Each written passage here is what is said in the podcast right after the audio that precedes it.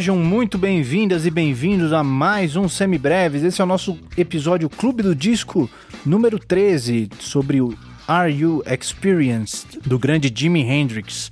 O meu nome é Pedro Janquizuri e como sempre estou aqui com o Daniel Lima. Oi, gente, que prazer tê-los de volta hoje para mais um episódio de Clube do Disco cobrindo um dos maiores guitarristas, para alguns, o maior guitarrista de todos os tempos na história do rock. Vamos que vamos. Hello, Jimmy. E para quem achava que a gente não ia chegar no, no 13 terceiro episódio, hein? chegamos duas vezes, olha só. Você vê? Do original e do spin-off ainda. Desafiando todas as leis das probabilidades médias. É, isso aí, mas antes da gente ir para o Jimi Hendrix, a gente precisa pegar um minutinho aqui para a gente agradecer aos nossos apoiadores, essa galera que ajuda a gente a manter esse barco aqui flutuando e não encalhado lá no canal de Suez, né? Vamos torcer para ele não provocar um engarrafamento marítimo nesse, nesse Vamos rolê. torcer.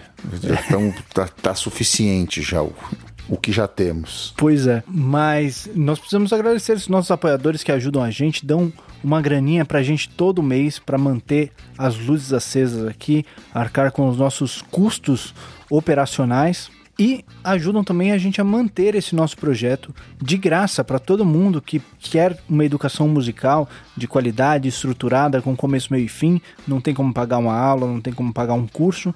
A gente está aqui para dar esse suporte e para ajudar no que for possível. E quem permite que a gente faça isso de graça para todo mundo são os nossos apoiadores. Então nós agradecemos demais e eu tenho certeza que todo mundo que aproveita os semibreves também agradece. Se você quer fazer parte desse time, você pode apoiar a gente no apoia.se barra semibreves ou no picpay.me barra semibreves e ajudar a gente a partir de 5 reais por mês. O que, que você faz hoje com 5 reais? Não dá nem para tomar um café direito. Justamente. Mas a partir de 5 reais você entra lá no nosso grupo privado para os nossos apoiadores no Telegram, pode ter esse contato direto com a gente, trocar essa ideia, interagir com todos esses outros apoiadores. Está um grupo cada vez mais legal, a galera mandando sugestões, mandando sons lá, mandando vídeos dos seus estudos, mandando dúvidas, mandando perguntas. Tá cada vez mais legal estar tá nesse grupo aí. Então não perca essa oportunidade, apoie a gente lá e entre para esse nosso grupo. E a partir de 15 reais por mês você ganha acesso ao nosso grupo de estudos, que é um encontro semanal que a gente faz lá no Google Meet, 8 horas da noite, com os nossos apoiadores, para revisar a matéria dos semibreves. A gente está voltando lá desde os primeiros episódios, revisando a matéria, para tirar qualquer dúvida, usando nossos apoios visuais, usando nossas lousas, nossos instrumentos, e tirando dúvidas, e fazendo exercício de percepção tá também cada vez mais legal. Então vem ajudar a construir mais esse espaço de educação musical junto com a gente. E se você gostaria de nos ajudar, mas você altruisticamente já retirou 70% do seu salário e deu de volta para o seu patrão, porque você é uma pessoa muito legal e não sobrou dinheiro para apoiar os semibreves, você ajuda a gente demais simplesmente compartilhando semibreves com todo mundo que você conhece. Mandando lá no Twitter, no Instagram, no Facebook, no grupo do WhatsApp, escrevendo no muro, qualquer coisa que você puder fazer para ajudar a gente a chegar em mais pessoas, você ajuda a gente demais. Então, muito obrigado também a todo mundo que compartilha os semibreves, que dá um joinha, que escreve um comentário em qualquer aplicativo que você use para ouvir os seus podcasts. Você também ajuda a gente demais e a gente agradece muito. Não deixe também de entrar no nosso site no www.semibreves.com.br, onde você encontra todos os nossos episódios com o nosso material de apoio que é um resumo por escrito para te ajudar a estudar. Se ainda assim ficar alguma dúvida, você pode mandar um e-mail para a gente no semibrevespodcast.gmail.com ou então entrar em contato em algumas das nossas redes sociais, no Facebook, Instagram e no Twitter. Nós somos o arroba semibrevespod e todos esses links para tudo que eu falei até agora estão na descrição do episódio. E se você quiser levar isso um passo adiante e fazer aulas particulares de instrumento, de teoria, de percepção, de harmonia comigo ou com Daniel, é só entrar em contato pelas nossas redes pessoais. Eu sou no Facebook, no Instagram, no Twitter, em todos os lugares eu sou o arroba Pedro Janquizur e o Daniel é o maestro insano. Certo, Daniel? Mais alguma coisa? Perfeito, não, isso aí, a cabeça já está feita. Ótima entrada para um disco do Jimi Hendrix, né? Exatamente. Então, sem mais delongas, vamos lá pro Are You Experienced?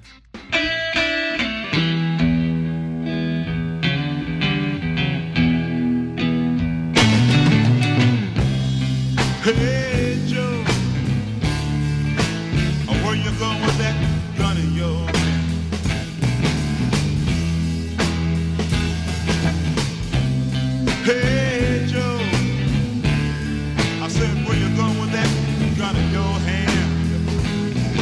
Muito bem, Daniel. Agora a gente foi lá atrás de novo, hein? A gente voltou lá pro ano do nosso primeiro clube do disco, né? Esse disco saiu no mesmo ano do Sgt. Peppers.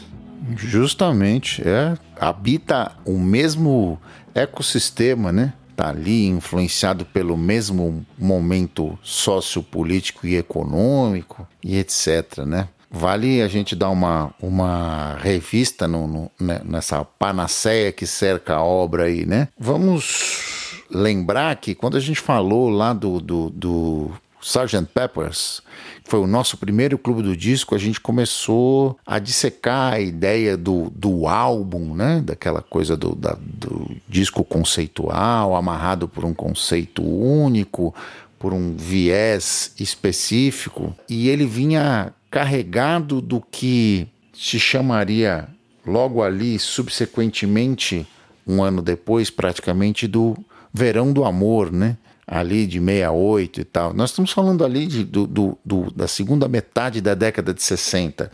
O Are You Experience aí em maio de 67. Inclusive, ele é considerado um dos maiores discos de estreia da história do rock. E ele só não chegou ao primeiro lugar nas paradas inglesas e americanas por causa justamente do próprio Sgt. Peppers, que sai na mesma época e aí, meu irmão, aí a briga era, era brigar com o Thor, com o Hulk, sair na mão com o Hulk com uma colherinha de, de, de uh, aniversário, de festa infantil brigar com, com o Hulk com uma faca de bolo Puma. O Sgt. Pepper sai no mesmo mês, inclusive, né? No sai mesmo mês, também. exatamente. É realmente muito complicado você arrumar uma encrenca desse tamanho. Entretanto, ele é um disco seminal por diversos e diversos motivos, né? Primeiro, por apresentar esse que é considerado o primeiro uh, guitar ace, o primeiro virtuose do instrumento que efetivamente revolucionou a maneira como a gente ia enxergar a guitarra dentro do rock. É, a guitarra sofreu várias, vários impactos, né? vários choques durante a sua trajetória, vindo lá do, dos primeiros guitarristas, desde o Charlie Christian lá no começo do jazz, depois Wes Montgomery, depois já entrando no rock, o T-Bone Walker e o Chuck Berry, daí o Scott Moore e toda a galera do rockabilly. E nesse momento cai um raio na história da guitarra e do rock de uma maneira geral. Não que a gente estivesse desprovido de bons guitarristas nessa época, né? Essa era a época do Clapton is God, né? Que pintavam nos muros de Londres e tal. Clapton, Jeff Beck, todos esses caras já existiam, já, já eram ativos. Existe, inclusive, uma lenda, né? Da primeira vez que o Clapton viu. Não sei se é tão lenda, porque tá na biografia, na autobiografia do Eric Clapton, né?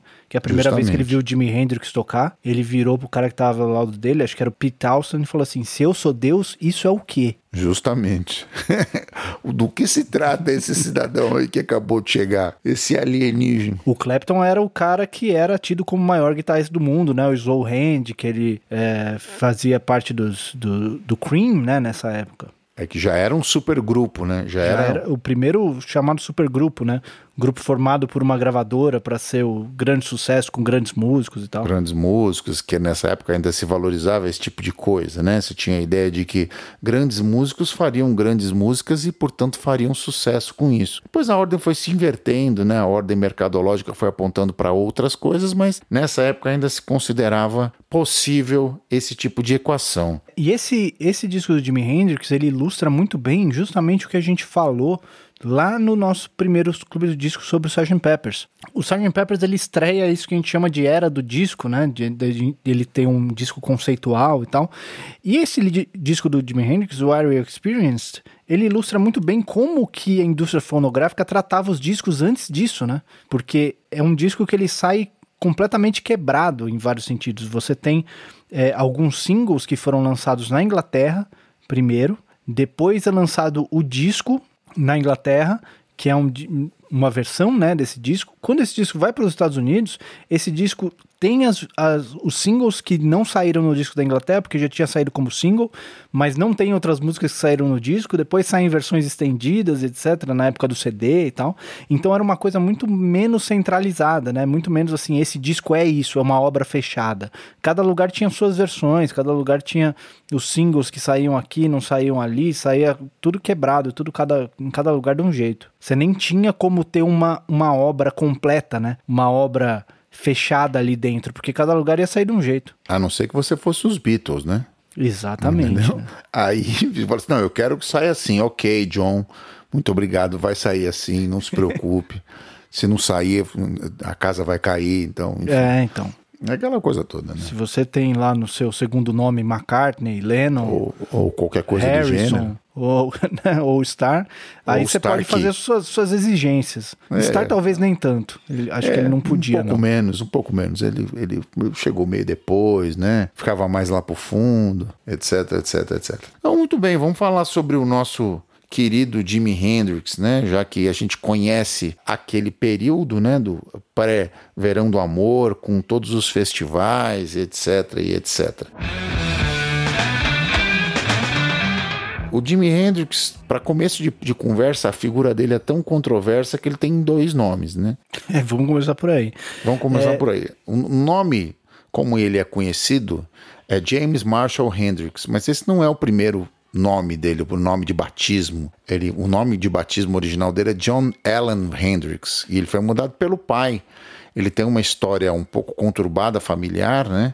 Os pais dele se divorciaram muito cedo, ele tinha nove anos. Ele nasceu em, em, em, novembro de 42, ou no dia 27 de novembro de 42. Os pais se divorciaram quando ele tinha nove anos e ele sofreu uma outra tragédia Alguns anos depois, ele perdeu a mãe muito cedo, com 16 anos. E aí foi ser criado pelo pai. Antes do divórcio já tinha uma história complicada familiar, né? Isso. O pai foi uma... pra guerra, foi, foi criado pela mãe, que ficava deixando ele com a avó o tempo todo. A hora que o pai volta, pega ele na casa da avó e muda o nome dele. Exatamente. Toda essa história de família conturbada acabou fazendo com que ele ficasse um cara mais tímido, mais introvertido, né? Depois que a mãe dele falece e tal, e que ele vai, fica com o pai, ele passa a ter contato maior com o pai, um cara mais, mais rude, né?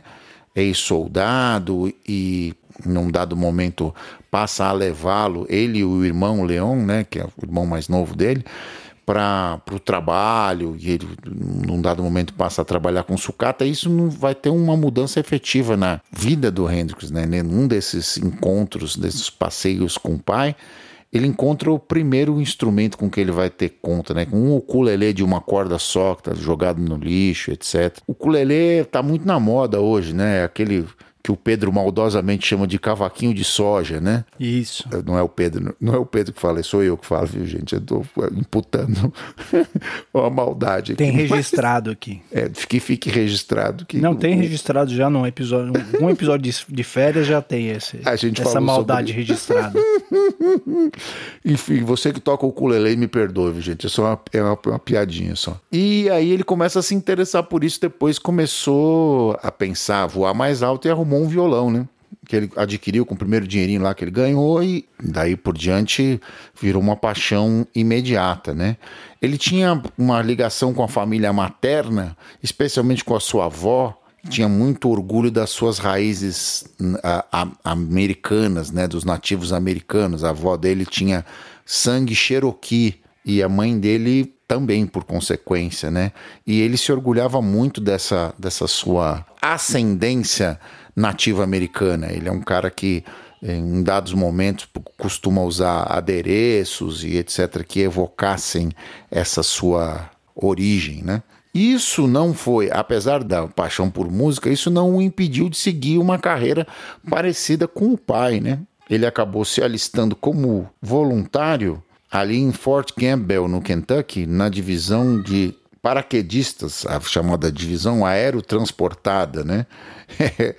e ficou um tempo no, ligado ao exército.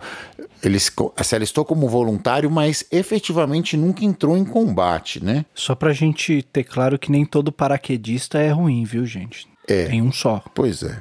A gente conhece um. Eu conheço um que, que é bem ruim, mas. Mas, pelo que eu entendo da história, nem como paraquedista funcionava direito, né? Se não estava lá até hoje. Pois é. Enfim. É, no caso do, do Hendrix, me parece que ele também não funcionava muito como paraquedista, porque em um dado momento ele se arrependeu. E essa parte da biografia dele é meio estranha, assim, né?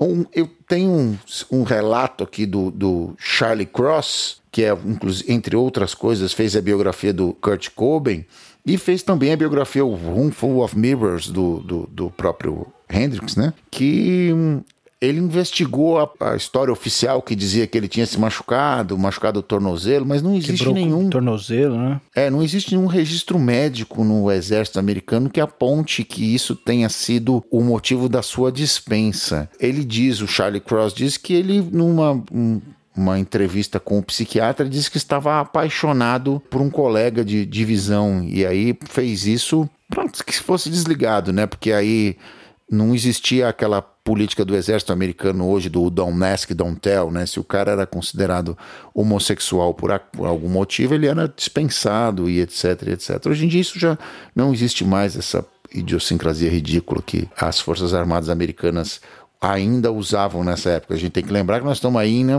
na década de 60, né? Ia passar muita água debaixo da ponte, os, os direitos e liberdades iam ser mudados e etc. Muito por causa desse, Hoje do que aconteceu. Dia ainda é um tema polêmico, né? Ainda tem. É, ainda é, portanto que é o Don't Ask, Don't Tell, né? É você não, não pergunta que eu não falo. É só isso. É, ainda é, um, ainda é um tema bem polêmico nas Forças Armadas do mundo inteiro, inclusive. Sim, sem Mas dúvida. nessa época era. Era tabu mesmo, né? Apare... Era, né? era bem, bem pior mesmo. Sim, sem dúvida. E aí ele foi desligado do, do, do das Forças Armadas e acabou efetivamente se dedicando aí a, a, sua música, né? No ano de 66, ele se muda para Nova York, né? Afinal de contas, eram lá que as coisas aconteciam, né? Já naquela época. Existia uma cena artística ali no East Village, né? No, no, num bairro de Nova York, onde circulava uma série de artistas que influenciaram e foram influenciados pelo Hendrix, né? Entre eles o Zappa. Zappa tinha uma, uma residência próxima num bar onde o Hendrix também tocava e inclusive é creditado ao Zappa o fato dele ter apresentado o pedal wah, que era uma recém-criação da indústria, né? E essa é uma coisa até que eu nem sabia fazendo, as, fazendo pesquisas para esse disco, eu acabei esbarrando com essa informação e confesso que fiquei surpreso, né? Nessa época, o Jimi Hendrix já tinha uma banda dele, né? Que era o Jim James and the Blue Flames. Mas antes disso, antes dele chegar em Nova York, ele já tinha sido sideman de algumas pessoas, né? Ele tinha tocado com Kurt Knight, com B.B. King, com Little Richard, que é, foi talvez o, o trabalho de mais é, vulto que ele teve, né? Que ele ficou mais conhecido. Mesmo. Ele é. tocou com Ike Tina Turner também, mas então, no começo da carreira, né? Sim. Não eram famosões. Não eram famosos e não deu tanto know-how, né? Claro que, obviamente, você não passa incólume por uma gig dessa, mas ele passou a ser notado mesmo pelo primeiro. Ele fez um, um, um, som com os Isley Brothers numa gravação e faz um solo de guitarra que os caras falam assim: olha, aí tem alguma coisa de diferente é a, a primeira assim, notoriedade que ele ganha, né? que efetivamente vai chamar a atenção de alguém. E ele dizia várias vezes que ele não gostava desses trampos de, de sideman justamente porque não deixavam ele tocar, né? Pois é. que ele tocasse quadradinho. Quadradinho, dentro do que, que a estrela era outra, né? No fim das contas. Ele não podia usar as camisas que ele gostava, tinha que usar é, o uniformezinho da banda. O uniforme da banda, né? Que é coisa que a gente passa aqui todos os dias, né, Pedro? Pois é. Quando a gente passava por isso, né? O tempo que a gente saía de casa para ir tocar, etc. Enfim. Nessa época do Jimmy James and the Blue Flames, que era a banda dele no Village, ele, ele encontrou com diversos caras, como eu disse, que o influenciaram, né? Entre eles o Jeff Baxter, que é aquele guitarrista bigodudo do Steely Dan, do Doobie Brothers, um cara bastante ligado à, psicodelia, né? E também uma grande influência na, na, no som do Hendrix, era um cara mais rodado e etc, e etc. Nessa época que ele lá tinha essa residência no Café Uá, lá, que é o boteco onde eles se apresentavam, ele conhece o Chess Chandler. Quem é o Chess Chandler? O Chess Chandler é o baixista do The Animals, banda do Eric Burdon, né, da British Invasion, um inglês que conhecia a indústria por dentro, já tinha feito sucesso e estava afim de ser não mais instrumentista, mas passar para a parte de trás do balcão, ou seja, virar um executivo, um produtor, um empresário.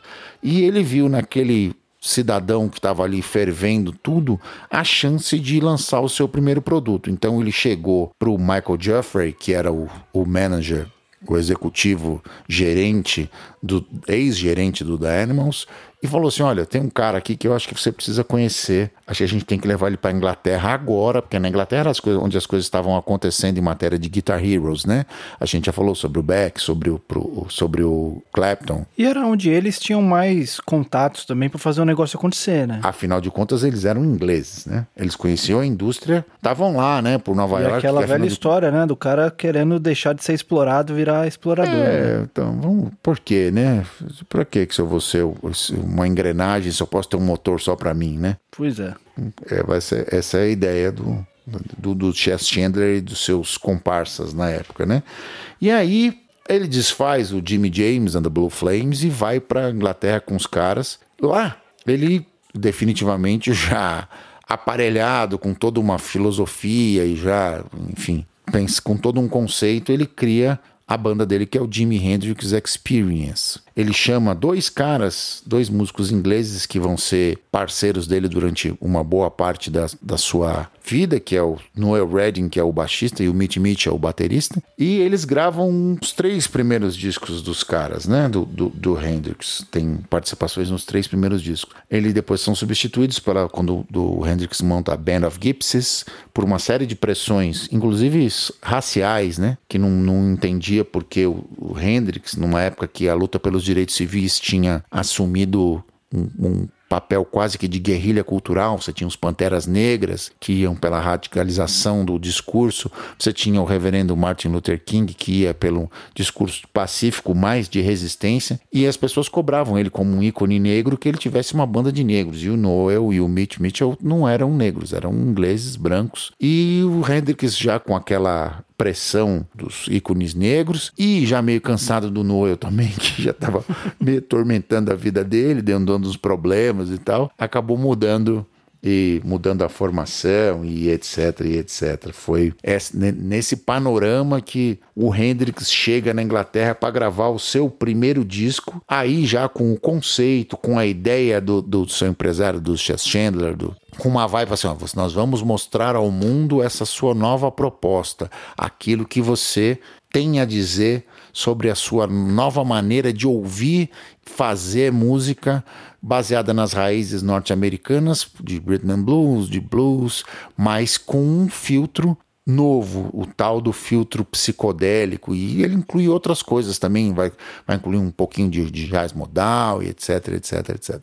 A coisa vai pegar fogo. Não por acaso, como era uma proposta completamente nova, eles chamam o primeiro trabalho de Are You Experienced? Ou você já experimentou? É isso aí. Tem inclusive uma lenda, né? De que o Jimmy até chegou a namorar com uma, uma membro dos Panteras Negras e que a Foxy Lady seria uma música sobre ela. Tem uma outra história também que seria sobre uma socialite inglesa, então são duas histórias bem opostas, não sei qual que é mais verdade, né? Em matéria do Hendrix dele ter namorado alguém não é nada difícil, porque nada difícil, ele... ele... provavelmente namorou com, com todas essas, com as socialites inglesas, né? O Hendrix não, não gostava muito desses papos raciais e tal, é, mas é, ele chegou inclusive a doar dinheiro uma época para a Fundação Martin Luther King e tal, é, mas não gostava muito assim de desse movimento Panteras Negras, né? Desse movimento de Black Power, né? Era, o negócio dele mesmo era música, mulherada e substâncias de para alterar a consciência. Essa Isso. era a parada dele. Um ponto interessante é que no nesse tempo que ele fica em Nova York, ele tem bastante contato também com os clubes de jazz, né, que ele frequentava também de vez em quando. E nessa época, anos 60, é justamente o que o Daniel falou, essa época do jazz modal e do free jazz, né? É, não estou dizendo aqui que o Jimi Hendrix tocava jazz, porque ele não tinha essa vivência dentro desse meio do jazz, mas eu consigo enxergar algumas coisas que talvez tenham tido impacto nele nesse, nesse círculo desses clubes e que ele levou para o som que ele fazia, né? Esse uso do ruído, esse uso do. Ele foi encontrando ruídos na guitarra ali que não eram exatamente musicais, né? Que ele transformou em coisas musicais, mas que a princípio não eram, né? É, coisas que, por exemplo, que o Ornette Coleman fazia com saxofone no, no, na música dele. Dá para dá pra você ver não só como discurso, né? Como forma, mas algumas, alguns elementos musicais musicais. A gente vai dissecar aqui na hora que vamos passar faixa por faixa do disco. Vamos ver que existem realmente ecos, especialmente com o Mitch Mitchell tocando, né? Obviamente ele, ele é um cara que é versado nessa linguagem aí. É um cara que estava um pouco além do, do jazz. Então, é, como eles estavam expandindo fronteiras, estavam a fim de. A ideia, como a gente já disse do Jimmy, era tocar livremente, sem se prender aquela coisa do sideman, né? Isso passa da camisa ao timbre, à maneira como você toca os acordes ou, ou usa as escalas. Isso ele não ia limitar o baterista da banda dele, né? Isso fica bem latente aí no, no, no disco inteiro. E tem a, a questão do, do dos improvisos, né, do tamanho dos improvisos, essa coisa meio de jam, né, que não é uma coisa que ele inventou, né, como a gente já falou, tinha essa galera do Clapton, do Jeff Beck e tal, que tem também essa onda do, desse rock com esse som mais improvisacional, mas talvez ele tenha jogado isso mais pro pop, né, mais pra primeira linha da música pop, né? Inclusive as versões ao vivo dessas músicas, né, elas se tornam... Uh meio concerto, assim, o cara tem, tem versões de, de músicas do Jimi Hendrix com 18, com 20 minutos, né, que, que a música não acaba, assim, ela vai sendo reformada e, e reconstruída ali aos seus olhos e ouvidos, é, faz muito parte do espírito da época, né? A gente via isso até lá no Sabá, né? Que ali tem, sei lá, dois, três anos depois, 69, existia esse, essa abertura para esse tipo de coisa, com clima de jam mesmo. A gente já falou isso quando falou sobre o disco do Sabá. Eu vejo, inclusive, bastante coisa que o Sabá segue nessa tradição do Jimi Hendrix, né? Vai seguindo os caminhos que o Hendrix abriu. O Sabá pega e joga, coloca mais aquelas outras coisas que a gente falou lá no clube do disco deles também. Sim, é, o Sabá tinha aquela coisa do misticismo satânico, né? Do, do, mal encarnado, essa coisa toda do filme de terror. O Hendrix não tinha isso. Isso. O Hendrix tinha a coisa do misticismo do amor, né? De um misticismo é o, é o love power, né? É outra história. Isso, exatamente. Vale também a gente dizer que uma das, das características fundamentais da música do Hendrix era a sua performance, né? A sua performance ao vivo. E num dado momento, ele até meio que cansou disso, né? Porque acabou virando um show mesmo, né? As pessoas, ah, vamos ao o, o, o concerto do Jimi Hendrix. O cara esperava um mise-en-scène que muitas vezes ele não estava naquela vibe, né? A coisa começou mesmo um pouco antes até dele gravar o What You Experience, ainda nas começando a ser conhecido ali no cenário de Londres. Tava fazendo um show no Astoria Theatre e ele não estava gostando muito da resposta da plateia. E ele criou o ato que foi é, ser uma das características principais do mise-en-scène dele, né? Que ele pôs fogo na, tacou fogo na guitarra dele e acabou até se queimando, né? Queimando, literalmente, fisicamente, né? Não só queimando o filme dele, porque depois todo mundo queria ver isso, ele só queria tocar e tal, e etc. Gastava mais do, com guitarra do que ganhava no. É, principalmente porque ele não é que nem o Paul Stanley, por exemplo, que guarda a guitarra dele a boa e pega uma guitarrinha mais simples para poder quebrar no palco no fim do show. Ou o Blackmore também faz a mesma coisa, né? Também quebra uma outra guitarra e troca Aí a guitarra. Aí a galera que profissionalizou esse negócio, né? Isso, não. Ou ele é da escola, ou o Kurt Cobain, por exemplo, é da escola dele. Quebra a que tá usando mesmo, acabou, entendeu? Pete Townsend também, né? Na real, ele é da escola do Pete Townsend, né? Pete Townsend veio primeiro. Pete Townsend, porque antes ele, ele pôs fogo no negócio. Ele pôs fogo a primeira, primeira vez. Depois, mais para frente, ele pôs fogo e quebrou a guitarra. Ele fez isso, né? No, no segundo ato.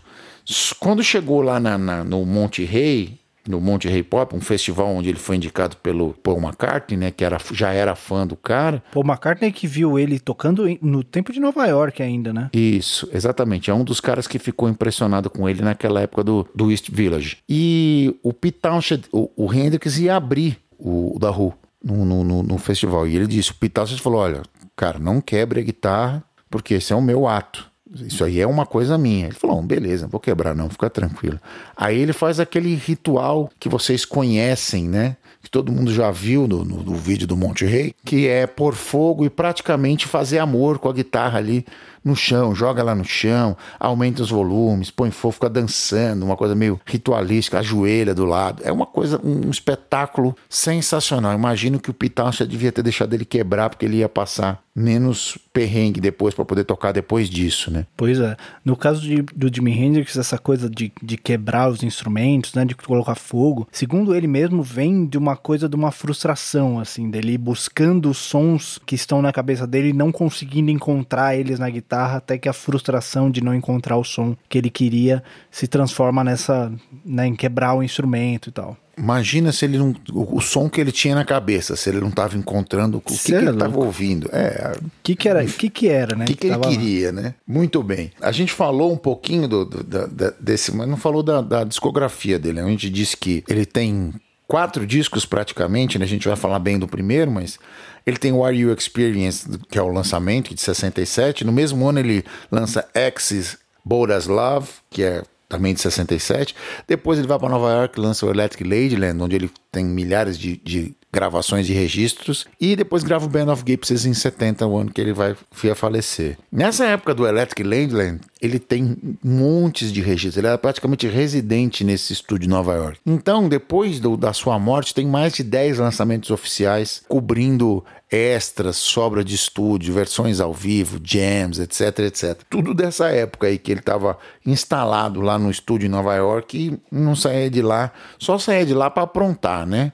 Para tocar e aprontar, porque o trabalho dele era, era ficar ali pesquisando, tirando timbres, etc, etc. As pessoas têm. E, é, e essa fantasia ficou, né? É, tem um monte de gente que ainda acha que pode entrar no estúdio e ficar lá um ano e brincando e tentando é, enfim, procurar sons novos e etc, e etc. Algumas vezes dá certo, muitas vezes não dá, mas às vezes está só gastando dinheiro mesmo. Ainda que hoje em dia o estúdio normalmente está no quarto das pessoas, né? Então, é, ficar assim, lá, pelo menos não tá gastando. momento anterior a esse, por exemplo, o Chinese Democracy do, do Guns N' Roses demorou lá, 15 anos para ficar pronto. É, mas aí tinha capital para bancar, né? Então, Aí eu estou falando, você tem dinheiro, ok.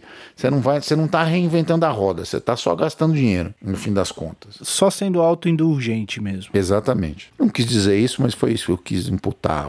É isso. Uma coisa importante também do Hendrix, muita coisa, inclusive, para quem já ouviu o nosso clube do disco do Van Halen, muita coisa do que a gente falou do Van Halen é meio que real pro Jimi Hendrix numa geração anterior, né? Inclusive o lance dos efeitos novos, né? O, o Hendrix foi um dos caras que é, ajudou a popularizar o tal do pedal de fuzz, né? Que tem, trazia esse timbre, essa distorção ultra suja que a gente ouve na guitarra dele. Até eu não tenho certeza se ele aparece nesse disco, eu tenho a impressão que não. Esse disco ainda não. Mas os discos seguintes tem o phaser, né, o flanger. Isso, tem o já tem o phaser, não tem o A ainda, o uso do A é, não então. aparece. Então... Tem nem o oitavador, que é uma coisa que vai aparecer depois. Então o A, o oitavador e o fuzz, ele vai acontecer a partir do Access Bold as Love, né? Daí, daí por diante. Mas ele já tem umas coisas que ele vai apontando.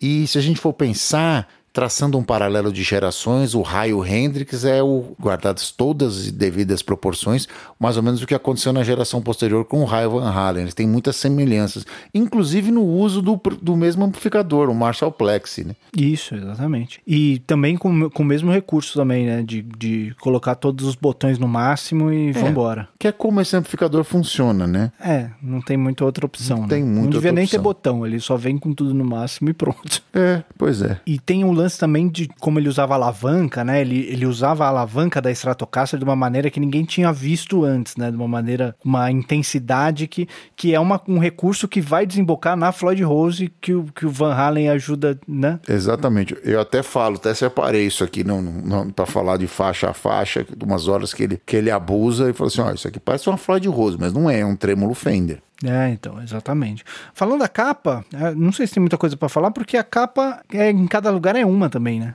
Tem, tem várias capas, tem, né? É. E, e, cada uma, assim, tem aquele. Em todas elas tem aquele visual psicodélico, né? Que a gente acostumou hoje a ver como psicodélico, das cores fortes, aquelas letras bem anos 60, né? Aquelas letras gordinhas, não sei como é que chama isso daí. Mas é, tem várias variações, assim, desse tipo de fonte com fotos do, da banda e tal. Você viu essa, uma, uma arte semelhante com uma bola e umas, umas letras assim na Tropicália do Caetano, né? Sim. De onde será que ele tirou, né? É uma, uma referência imediata a isso, né? Muito bem. Então, acho que de preâmbulo é isso. Vamos então lá para as faixas? Bora, vamos nessa. Ah, uma coisa importante para falar aqui, a gente está trabalhando com a versão estadunidense do disco, tá? Como a gente disse, o disco, a versão inglesa, ela tinha outras músicas, ela não tinha as versões, o, as músicas que saíram como singles na Inglaterra antes, que são músicas que, que a gente achou muito importantes que, da gente ter aqui, para a gente entender esse momento do Jimi Hendrix. Então a gente escolheu a versão é, americana, que foi a que saiu por aqui também, né? A gente achou que era mais interessante para isso. Exato, é a versão que, que, inclusive, que eu tenho, né? Em CD. Muito bem. E essa versão começa com Purple Haze.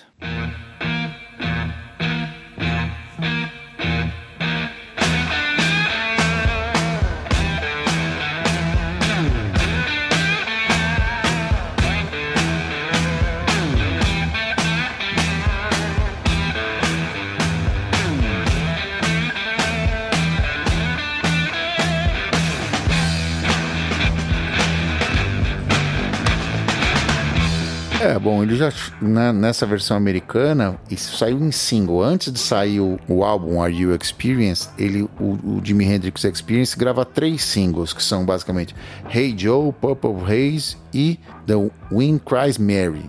São três sons que são incluídos na versão americana, mas não são incluídos na versão inglesa. Por isso a gente optou, por isso que o Pedro falou, de falar sobre a versão americana, porque essas músicas são de extrema importância, ajudaram a consolidar aquela uh, visão artística que eles estavam propondo, né? Purple Race, por exemplo, é, seria em tradução literal ou quase literal, seria névoa púrpura, já dá uma boa ideia do que, que eles estão querendo falar aí, né?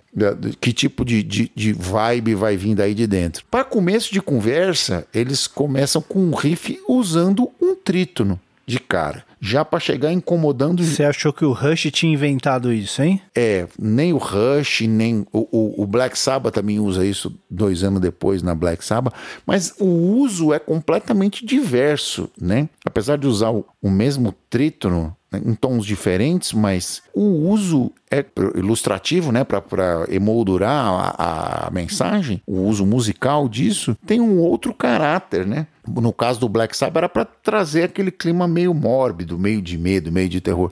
No caso do Hendrix era para trazer uma falta de, de, de, equilíbrio mesmo, de algo de, de está acontecendo algo de diferente daí por diante. Prepare-se, estou chegando, mas alguma coisa nesse gênero.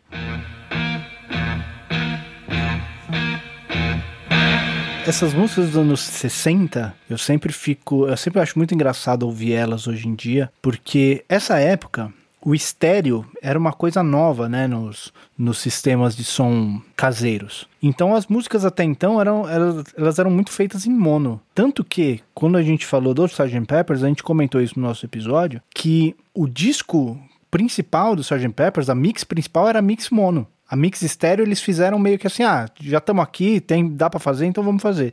Mas é, não era uma coisa que era esperado que ia vender muito e tal, porque a maioria das pessoas tinham um, um aparelhos mono em casa, né? Então a gente vai ouvir hoje essas mix estéreo e tem umas coisas, hoje em dia a gente tem muito assim, é, certas regrinhas de mixagem, né? Que, por exemplo, a voz é sempre no centro. Nesse caso, nessa faixa tá no lado direito, é, né? você tem o, o, a voz só do lado direito, né? Você tem a voz totalmente jogada pro lado direito, você tem música músicas que a guitarra tá só de um lado, a bateria tá só do outro. É umas coisas muito malucas, assim, de você ouvir com essa com essa visão. E não é nem assim que nem a gente tem muitos discos de jazz, isso é muito comum, né?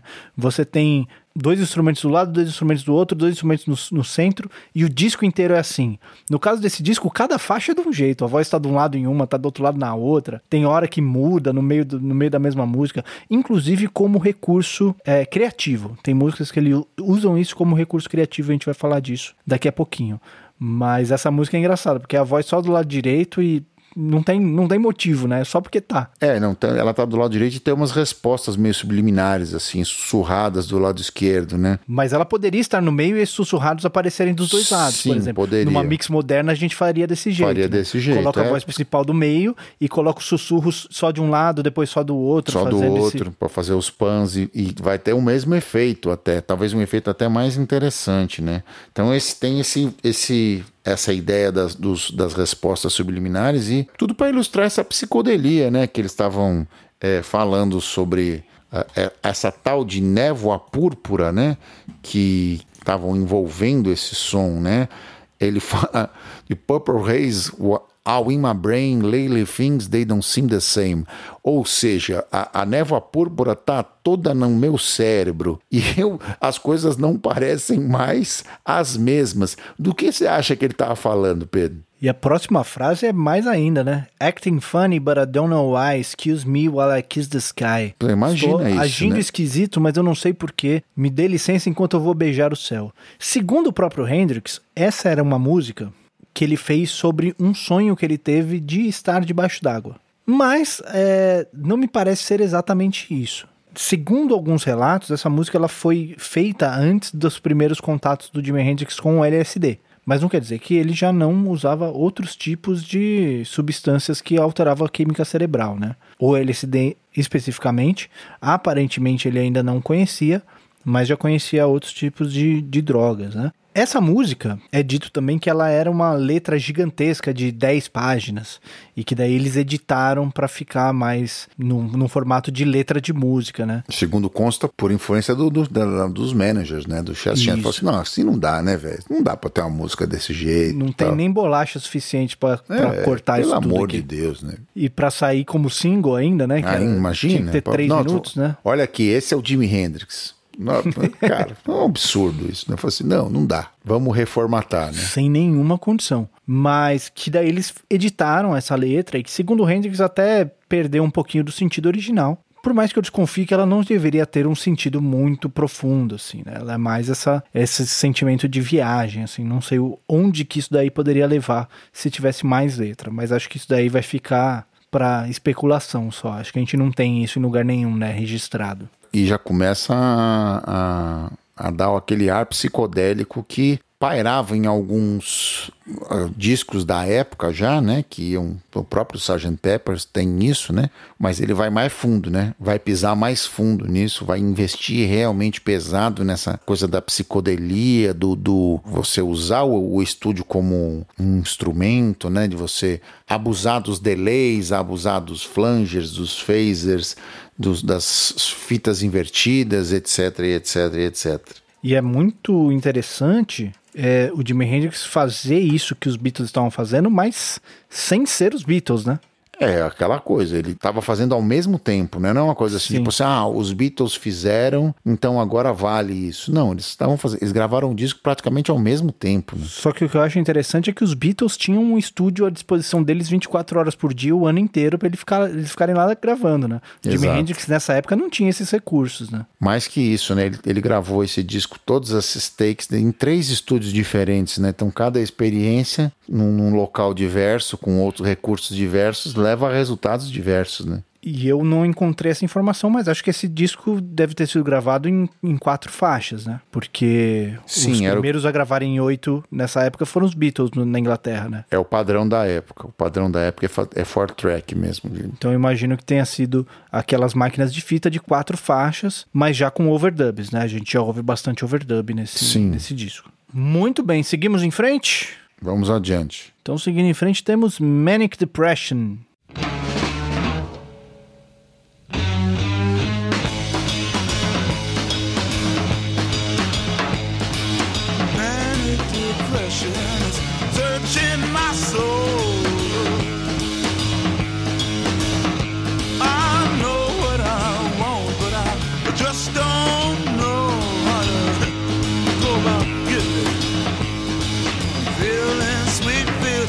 A Manic Depression tem duas coisas que chamam muito a atenção. Primeiro, o riff, né? O riff, a construção da música inteira por sobre um riff, um ostinato. E a outra coisa que grita aos ouvidos é o ritmo ternário, né? Isso é.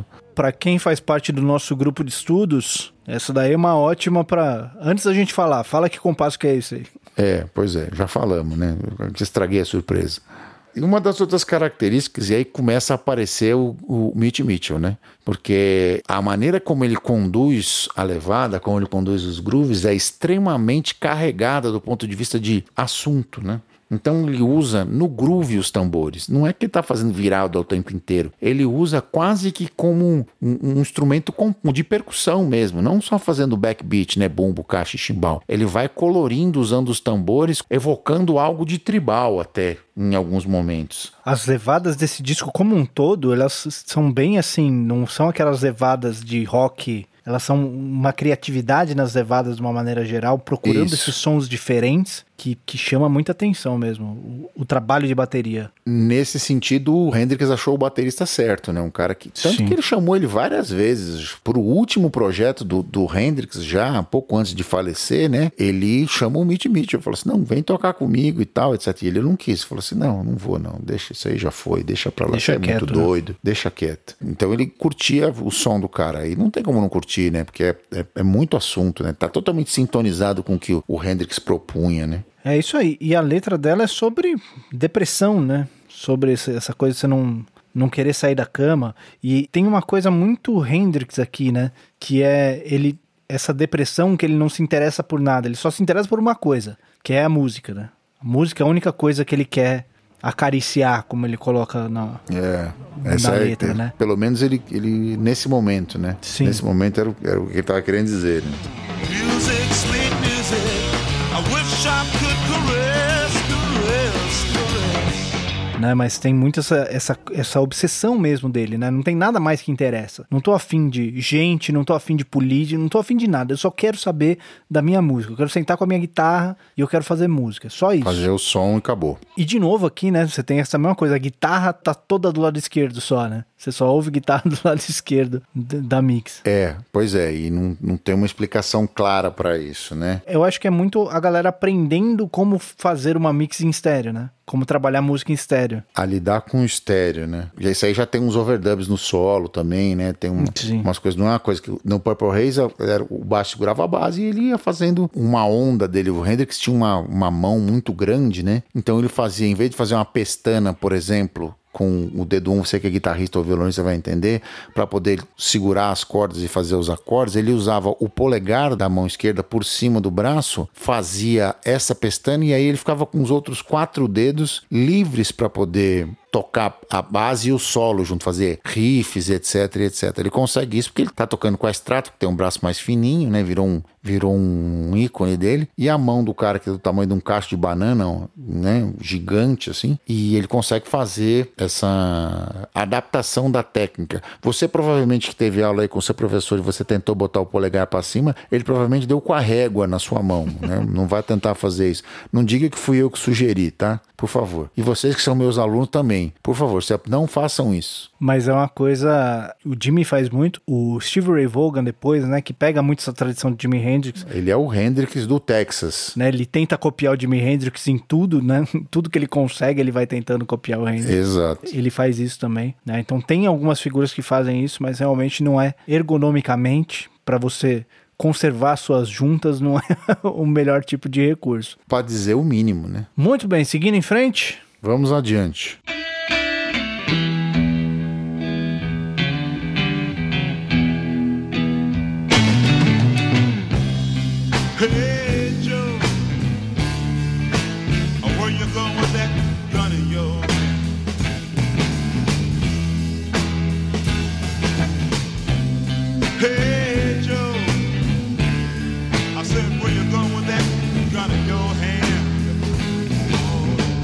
Bem, chegamos então no único cover desse disco, né? Que é a Hey Joe, que foi outro single que foi lançado lá na Inglaterra antes do lançamento do disco. Exatamente. Hey Joe é uma das músicas interessantes desse play que também foi apresentado, né? Ele toca, como o Pedro disse, é um cover, né? Um cover quase literal, inclusive, né? O, a própria introdução, o, o riff inicial é, é igual na versão original, só que é feito no Exato. violão. O original é um acústico e aí eles fazem Eles fazem plugado, né? Fazem Ele- com banda, com e guitarra. com um andamento um pouquinho mais pra frente, né? Com um pouco mais de energia. Essa Isso. é a- é a parada.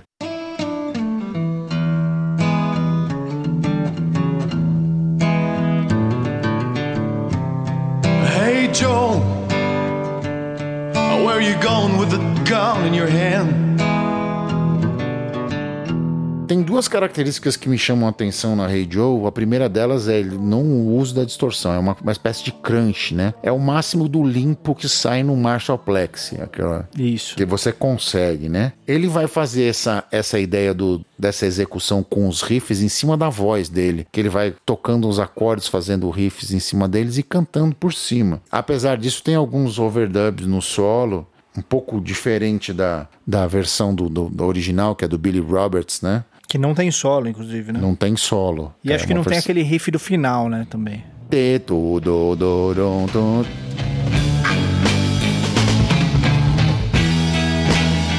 Esse riff é uma sacada muito interessante porque os acordes da parte A, da música como um todo, que afinal de contas ela só tem a parte A, a harmonia é sempre a mesma, eles andam em quintas. Eles andam em quintas ascendentes. Então, o que, que o Hendrix muito malandramente fez? Não sei se foi o Hendrix ou se foi o, o Noel que sugeriu, porque isso tem a cara de linha de baixo da pesada. É verdade. Se bem que o Hendrix era um bom baixista também, segundo consta. Segundo consta, é verdade. E aí ele faz esse movimento: tônica, terça, quarta, quarta aumentada, quinta. Isso eu fiz pra baixo, tá, gente? Eu joguei sexta menor pra baixo no intervalo. E ele faz isso exatamente pra fazer esse caminho dos acordes, né?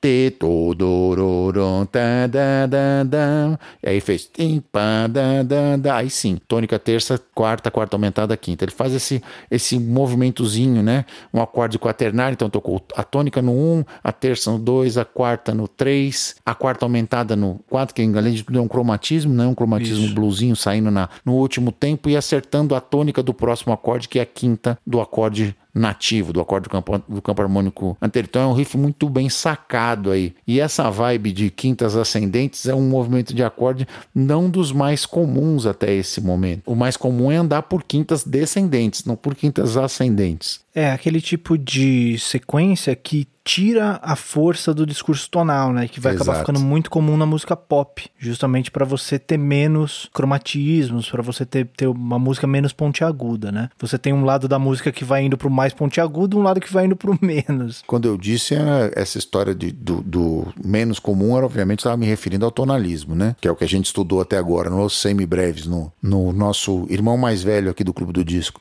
Você que não escuta os semibreves, escute, você vai gostar, viu? Você escuta só o Clube do Disco, escute os semibreves também. Discute também, por favor. E você tinha, né? Até, até então a música, de uma forma geral, era muito tonal, né? Até esse momento ela começa a mudar, né? Por causa dessa coisa do, do, do- do jazz modal. Os anos começa a 60 aparecer. é o, é o jazz modal, né? O, o Kind of Blue, que é o, tido como o marco do jazz modal, sai em 59, então sai alguns anos antes disso daí. É, e uns anos antes dessa música também, no Hey Joe, se não me engano, sai em 62, né? Era um momento onde o jazz já não era o mainstream que era, né? De tocar nas rádios e tal. Ele já estava fora desse meio pop. Então esses movimentos do jazz já não estavam tão difundidos pela música de uma maneira geral. Como é hoje, né? O que acontece no jazz de hoje você não vai ouvir na, na Jovem Pan. Definitivamente. Aliás, na Jovem Pan hoje em dia você vai ouvir é. Esse pode cortar, né? Eu Esse é melhor, né? É, Esse é melhor. Bom, a letra da Hey Joe é uma letra bem interessante que ela é sobre um cidadão perguntando para o Joe onde ele está indo e o Joe responde que vai tá indo matar a mulher dele, né? crime de sangue, né? Aquele famoso lá, vai lavar a sua honra, etc. Coisa bem comum essa época. porque ele pegou ela com outro cara. E a música, de uma maneira geral, ela fica. Talvez esse movimento de quintas, né? Ela. Ela fica meio nesse clima de suspense, né? A história não se movimenta muito, ela fica parada nesse momento de do cara falando, tentando convencer o outro a não fazer isso. Não, não faça, não, for. Não, não vai, vou. Não, No não fim ele vai, acaba vou. fazendo e fala que vai fugir pro México, né? Mas fica, ele fica nessa coisa do, do questionando o cara, né? Ele, você, não, você não tem a descrição do que tá acontecendo. Todos os momentos da música são ele conversando com o cara. Fala assim, o que, que você vai fazer? Aí fala assim, meu, o que, que você fez? O que, que você vai fazer agora? Né? É, é- é todo nesse momento de tensão, assim, do que vai acontecer. Você não tem a descrição da coisa de fato acontecendo, né? Então você tem todo esse, esse mistério, assim, esse, essa coisa meio no ar. Essa música é bem legal. Como essa letra se comporta dentro dessa música aí, eu acho bem legal. E que você, que está nos ouvindo aí, cidadão um pouquinho mais novo, deve conhecer pela versão do, Do Rapa, né? do Rapa. Com a participação do Marcelo D2, inclusive, né? Muito bem. Seguindo em frente, então. Vamos adiante. Então vamos para Love or Confusion.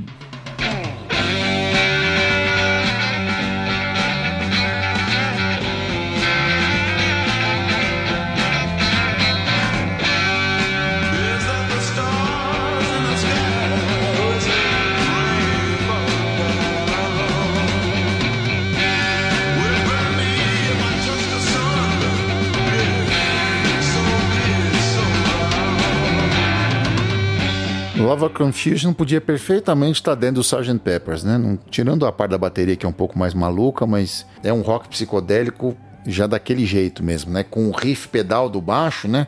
E a harmonia se movimentando. Bem interessante nesse sentido. E na parte B, o, o Mitch Mitchell troca os acentos. Ele passa a sugerir um outro tipo de groove que vai nos levar a, a pontos inesperados, né? Depois ele retoma o groove inicial, mas é um, uma- um artifício que eles não tinham usado até aí, né? Que era é bem comum até nessa época que você troca e depois vai virar mais comum ainda em, em rock progressivo e, e metal progressivo, etc. De você fazer esse tipo de mudança de, de andamento e de célula rítmica, né? Era uma proposta inovadora para esta época aí.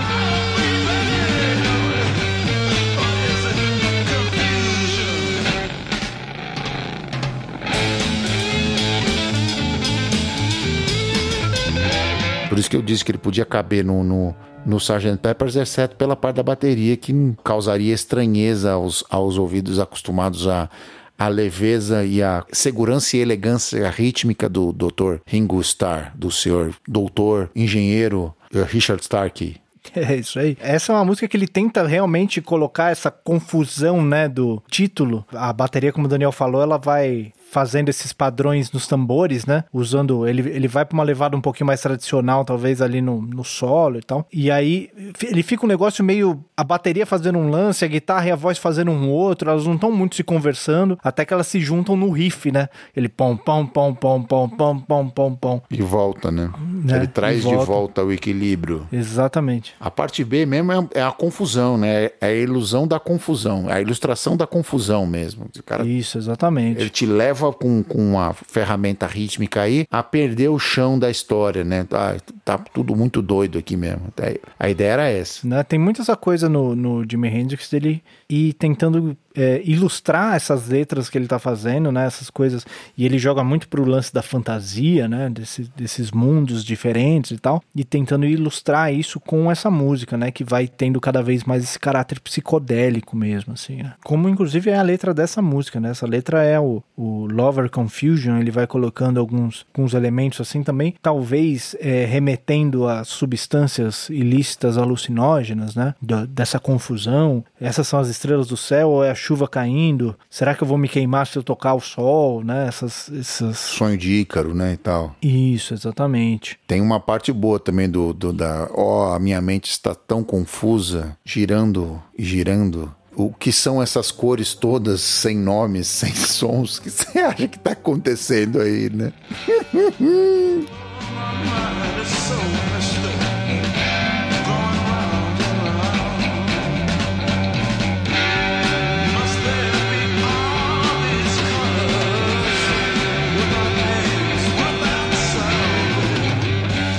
O, o que são essas cores que não tem sons? Assim, "Ué, são cores, ué. Não é? Dependendo de onde você tá, a cor tem som e o som tem cor, né? É, aí começam as metonímias bustadas por substâncias estranhas e alheias à, à- à química natural do cérebro, né? É, então esse esse love dele, né? Ele ele você pode entender isso daí como sendo assim, ele está alto de amor nesse caso, ou ele pode estar dizendo que ele ama um outro um outro negócio, né?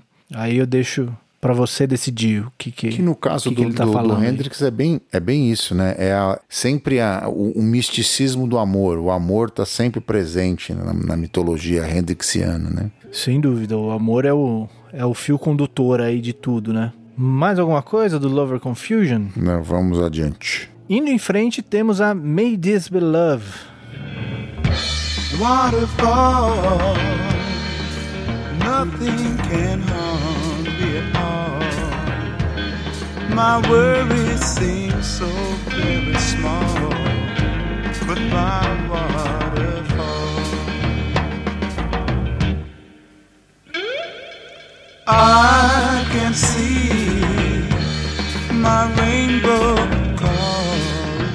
Bom, essa é quase uma música normal. Vou dizer quase porque ela é uma balada, né? É uma balada em Mi maior, inclusive. Por que eu sei disso? Porque ele está usando as cordas soltas. Dr. Hendrix está aproveitando o seu guitarrismo explícito e compôs uma balada em Mi maior para aproveitar os bordões soltos, né? Como ferramenta de ilustração, ele tem uns delays psicodélicos que em algum momento me remetem até ao, a surf music, né? O Dick Dale, aquela coisa toda que ele ouviu quando era criança e etc. Tem algumas as vozes dobradas em alguns momentos e o fim da música ela tem um, um clima meio havaiano, assim, pelo uso das pentas que ele está usando e pelo Mitimite usar os, os tambores, os tons e o surdo, quase como se fosse uma levada de bongô, evocando uma música havaiana, assim mesmo. Muito interessante como ele constrói esse, esse discurso todo para essa música. ah, e, de novo, né, o amor como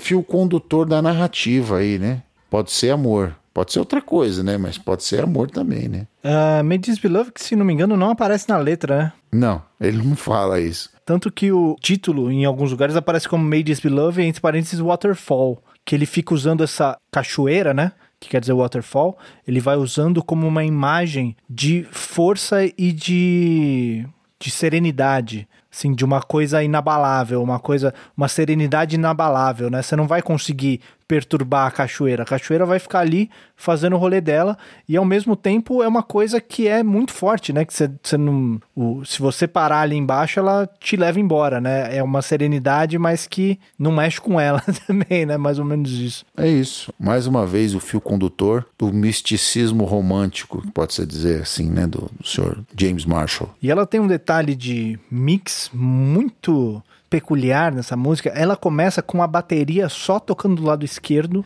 e a guitarra só do lado direito, né? Do meio pro fim da música, ele começa um solo. E aí, essas posições elas vão trocando de tempo em tempo.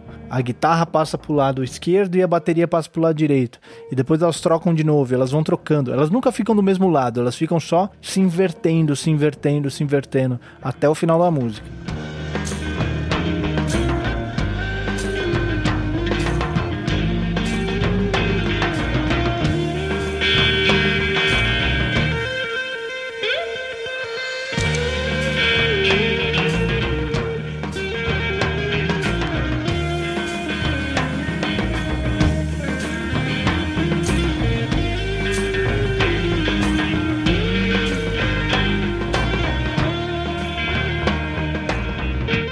Brincadeiras com o estéreo novamente, né? Os caras aprendendo a usar o, o- esse elemento como um- mais uma arma para construir discursos que não eram possíveis, por exemplo, quando você mixa no, em mono, tudo no meio, tudo no centro, né? É, exatamente, né? Tentando descobrir recursos, o que poderia ficar interessante. E nesse caso, é, adiciona esse caráter psicodélico da música, né? Tem mais isso ainda, né? Muito bem, seguindo em frente então, Vamos lá. vamos para a Don't Live Today. Will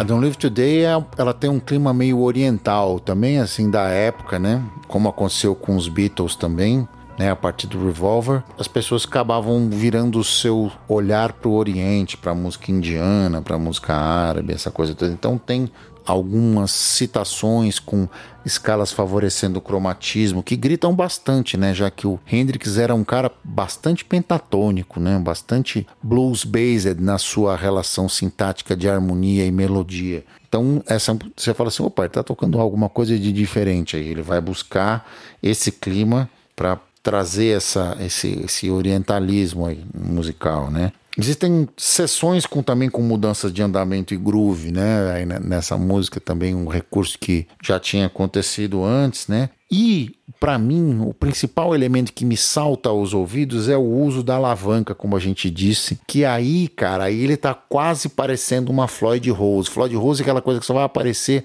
lá no Van Halen, lá na- no- nos anos 80, no final dos anos 70 e começo dos anos 80, mas aí ele pega um tremolo Fender e abusa tanto desse negócio que parece que ele tá usando realmente uma Floyd Rose. Não tava, não, é uma, é uma- uma alavanca de uma Fender normal, mas é o uso é incrível, assim. Tenho certeza que o Ed, quando ouviu isso, quando estava procurando a, a sua solução mecânica para ajudar no desenvolvimento da Floyd Rose, era nisso que ele estava pensando.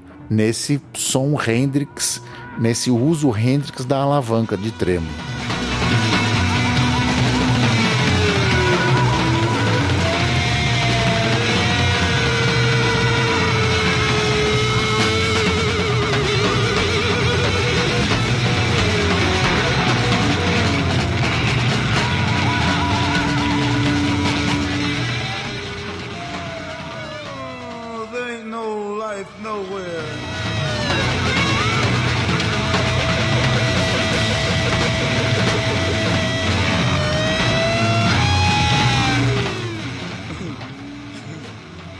Também estava presente no Jeff Beck, né? Que é outro cara que a gente já falou várias vezes aqui. O Jeff Beck também usa super bem essa, essa alavanca. E é a mesma, né? E é a mesma, da, mes da mesma guitarra. Só é ao contrário, né? Porque o, Hendrix usa a guitarra ao contrário, então a alavanca fica pra cima em vez de ficar Isso. baixo. E de repente pode até favorecer o uso, né? Ficar mais, Ficava mais, mais à na mão, mão, né? Então aí ele vai abusando disso. O Jeff Beck, num dado momento, ele, ele usa isso tão bem que ele passa a usar o volume e a alavanca juntos, fazendo uns legatos, que a, a coisa fica parecendo quase que um violino, assim. né? É- é su- Jeff Beck é o, é, o, é o rei dessa onda aí. É bem diferente do uso do Van Halen e do Jimi Hendrix que a gente tá falando. O vai fica no meio do caminho dos dois, faz as duas coisas, assim. Isso. Faz a mesma. Ele mistura as duas vibes, assim.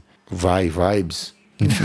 Vai vibes. E essa música ela é inteira construída em cima de um pedalzão, né? Pô, É um, um acorde, ele coloca o riff ali, mas o, o centro tá o tempo inteiro ali, o centro harmônico tá sempre no mesmo lugar. né? Mais uma orientalidade aí pra ser notada, né? Exatamente. Eu não tenho certeza se ele muda o modo ali no meio, quando ele muda de sessão, mas o centro é o mesmo, né? É. E tem alguns. O Hendrix tem alguns momentos, né? Tem esses pontos onde tem esses cromatismos, né? É uma da coisa que acontece bastante na música dele, ouvindo do, do, do blues ou do- das orientalidades, mas tá sempre presente como veio ilustrativo no- no- na música do Hendrix. Não é um, um cromatismo usado no, no solo, né? Como, sei lá, como o Charlie Parker, por exemplo. Mas aparece bastante nos riffs, né? Do Hey Joe. Sim. do- enfim, nos riffs aparece bastante esses, essas ideias cromáticas aí. E o I Don't Live Today tem a ver com essa coisa do Hendrix, que é muito Hendrix também, que tem alguns ecos no Raul Seixas alguns anos depois, né?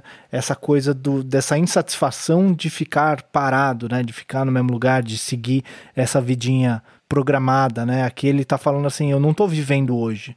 Eu tô aqui fechado, ah, não, não entra sol na minha janela, parece que eu tô dentro de um caixão. Ele quer estar sempre livre, sempre indo para algum lugar, sempre fazendo, sempre voando de alguma forma, né? E isso aparece em algumas músicas aqui, aparece mais na verdade nos- nas bonus tracks que vão aparecer em, outros, em outras versões desse disco, mas é um tema recorrente da, da obra do, do Jimi Hendrix de uma maneira geral e que aparece pela primeira vez aqui, né? Exatamente. É- é- ela surge aí com essa. E surge com força, né? Com força, com força. Essa é uma música que remete às músicas George Harrisonianas, né, do, dos Beatles. Isso. É, Mais uma vez por causa da orientalidade, né? É, exatamente. Foram buscar no mesmo lugar, né? É, foi- Se bem que o George Harrison foi lá buscar mesmo, o Hendrix, ele pegou essas coisas meio do que tava voando na música da época, do né? filtrado já, né? Do filtro, do filtro Harrison do, do negócio, talvez. Exatamente. Seguindo em frente, Vamos adiante. então vamos para The Wind Cries Mary.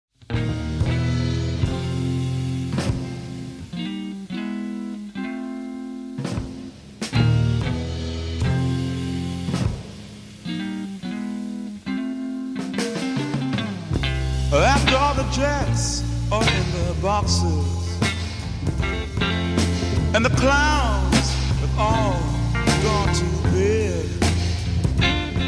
The Wind Cries Mary tem uma característica que a gente acabou de dizer e que reforça o discurso do Pedro, que é do cromatismo no riff, né? Ele faz um vão, vão, vão, né? Aí é o acorde cromático, Um né? acorde cromático. Ele pega o bloco todo e cromatiza. Isso é possível no caso do Hendrix por causa da mão gigante dele, entre outras coisas, porque essa, esse voicing é bem bem diferentão, assim, né? Então o cara vai e faz essa, parada aí. Ele é um- uma música um pouco mais mid-tempo, com a bateria um pouquinho mais reta, né? O Mitch Mitch eu de- tinha tomado um- uma maracujina, tinha tomado um chá de camomila essa hora, então eu tô com um pouquinho mais Apesar como- da condução ansiosa, né? É, tocando na frente da batida sempre, como é o, o caráter dele, né? Esse é um cara que ele toca assim mesmo, Tem aquele semicolcheia na condução ali. sempre beliscando, né? Sempre beliscando o andamento.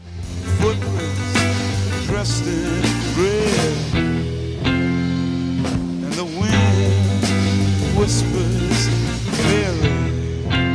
Mas parece até um baterista normal tocando, né? Com- Parece quase que um... com- fazendo com- levada e Pois tal. é, quase isso. Dentro do que o Mitch Mitchell consegue disso, né? Obviamente. né? Exatamente. É exatamente o- a, a- onda dele. E aí a gente tem uns overdubs já do solo de guitarra, né? E os riffs estão estéreos, né? Conversando. Tem a, a, a guitarra pergunta e responde de um lado do outro. Tem alguns.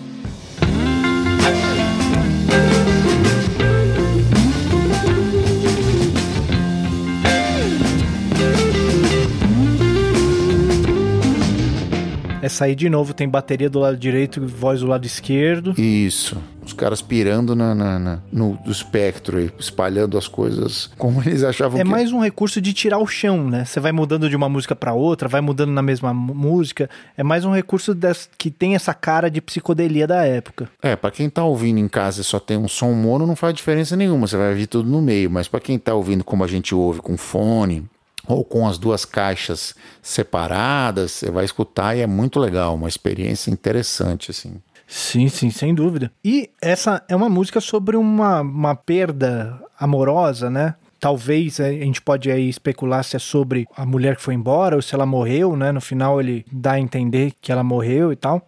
Mas é uma música questionando assim: ah, depois que eu for embora, depois que essa pessoa for embora, quanto tempo ela vai ser lembrada? Por quanto tempo o nome dela ainda vai correr no vento, né? O vento ainda vai chorar o seu nome e tal. É, segundo a- as lendas dizem, Mary, ela é a Cat Etchingham, que é a... o- Mary é o nome do meio dela, né? Nome do meio, né? Eu vi que essa é de. Mary Etchingham. E diz que ele fez essa música baseada numa treta que eles tiveram lá, e ela saiu quebrando tudo, se trancou no banheiro, a mulher do Chas Chandler foi tirar ela. Não, aquelas coisas, né? De... Eu acho que, eh, se eu entendi bem a história e, e relacionando com a letra, tem um verso que é bem inspirado nessa situação, né? Que diz que ela quebrou uns pratos e tal, e que daí ele coloca a broom is drearily sweeping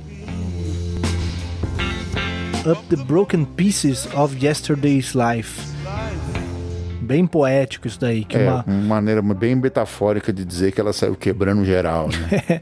que uma vassoura é, varre com pesar os pedaços quebrados da vida de ontem, né? Aquela vida que existia ontem que foi tudo quebrado quando, né? Já não é mais como antes. Exatamente.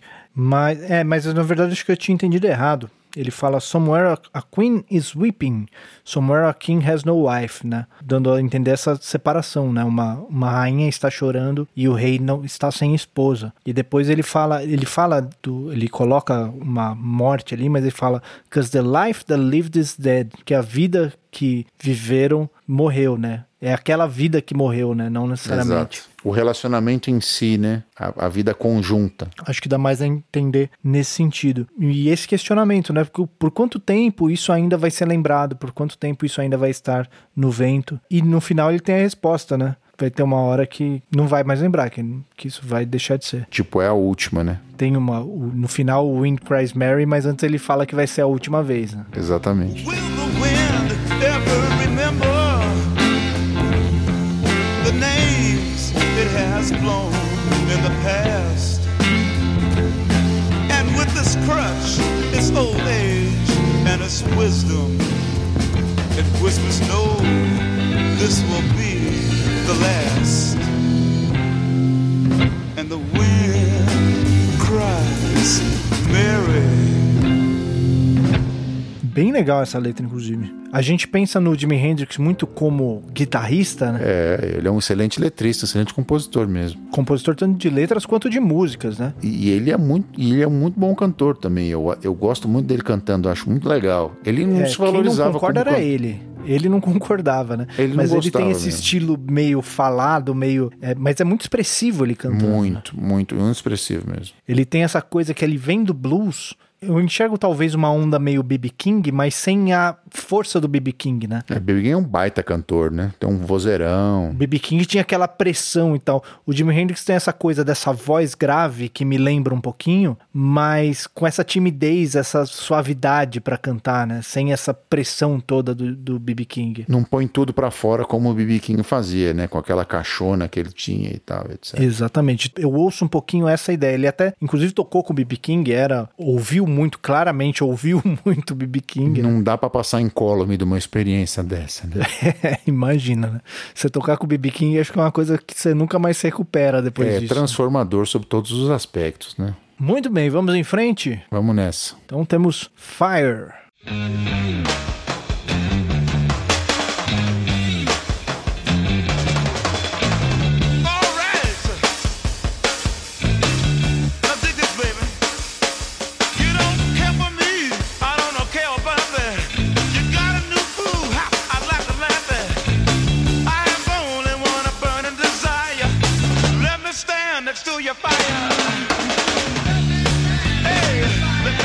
Bom, Fire é uma música construída em duas sessões. A primeira delas parece um trade jazzístico. Que ele tem um, um- um riff repetido pelo baixo e a guitarra, e a bateria costurando geral por cima, sem necessariamente manter o backbeat. Aí na, na segunda parte, o Mitch Mitchell tenta manter mais a, a questão da levada, mas tocando do jeito Mitch Mitchell, né? A levada dele é cheia de nota mesmo, um monte de virada, mas tem aquele 2 e 4 ali presentes. No A não, nem isso. Parece mesmo que eles estão fazendo um trade jazzístico, que eles estão tocando o riff pro baterista solar, parece um solo de bateria mesmo. E essa música, com, a, com perdão do trocadilho, mas ela é o que ficou muito conhecido nas apreciações do Jimi Hendrix, que é o caráter incendiário mesmo dela, né? Literalmente, sobre todos os aspectos. Além da sugestão do Let Me Stand Next to Your Fire, ele costumava pôr fogo nas coisas mesmo, né? E ela tem esse clima, né? Esse clima, essa coisa pra frente, essa coisa, esse ímpeto, né? Essa. De novo, eu acho que impulsionado bem pelo jeito que o Mitch Mitchell toca, né? Tocando na frente da batida e beliscando o andamento o tempo. Não corre, mas ele belisca o andamento o tempo inteiro, né? E tem ó, até uma questão do, próprio riff, né? O riff causa um certo desconforto, né? Começa com esse semitão descendente aí. Esse... Ele tá na, na, na, na penta de blues, começando da Blue Note, indo à quarta, depois pra terça e a tônica. Taran, taran, terça menor, quarta e tônica. Então ele, tá- ele começa o riff num ponto inesperado do ponto de vista. Ele vai repousar, vai repousar só na última nota do riff. E ele confirma isso, depois num, num- naquele jeito aluga-se, né? Que você acha que o Raul foi pegar da onde, né? Que vai 5 bemol 7, 7 e 1, né? Com cromatismo, mais um cromatismo hendrixiano aí. Exatamente. E essa música, de, ela dá essa inquietação, né? Ela passa essa inquietação, assim, esse negócio de eu preciso me mexer, eu preciso sair daqui, né? Ou preciso ir atrás de alguma coisa e tal. Que é muito essa coisa do Hendrix, essa coisa incendiária mesmo, que aparecia muito no show, né? Nos, nas jams, nos improvisos e tal. Essa coisa do, do levar essa música às últimas consequências. E ele paga um preço por isso, né? Porque num dado momento ele queria só tocar e os caras queriam isso aí, né? Queriam que ele É, tacasse exatamente. fogo, literal e metaforicamente. Queria ver ele tocando com o dente, atrás da cabeça. E ele queria só tocar, né? De repente, fazer só o som dele, que o que interessava pra ele era o som. É, a galera não reagiu muito bem, não. A galera queria, queria ver o espetáculo, né? Exato. Porque era até uma coisa que ele fala em algumas entrevistas, que ele se incomoda com a ideia de que isso está entrando na frente da música, que as pessoas não estão ouvindo a música para ficar Pois é. assistindo esse tipo de malabarismo, né? Pois é. E como ele coloca ne- nesse disco, a coisa mais importante pra ele é a música, né? Todo esse malabarismo dele vinha do que ele estava sentindo musicalmente. Só que quando isso toma frente, as pessoas querem ver isso, independente da música que ele tá tocando, né? Fazendo, gente, eu tô tocando uma outra coisa. Isso aqui não tem mais a ver com aquilo. Só que a galera não tá interessada em saber qual é que é a relação que ele tinha da música com a expressão corporal dele. A galera só queria ver ele fazendo malabarismo. Exatamente.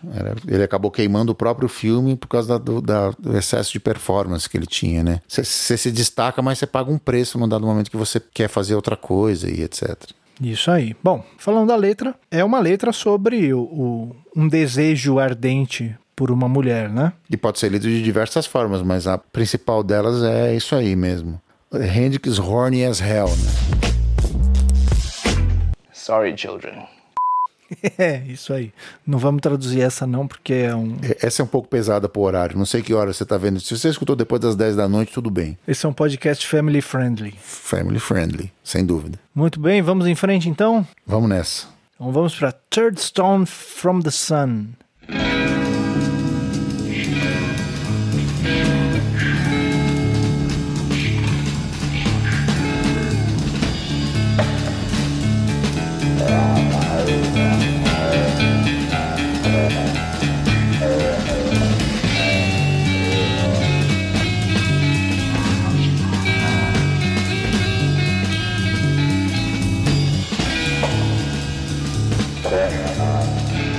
Third from the Sun, a gente tem ecos interessantes de novos estilos, né? De experiências que o Hendrix estava tomando contato, né?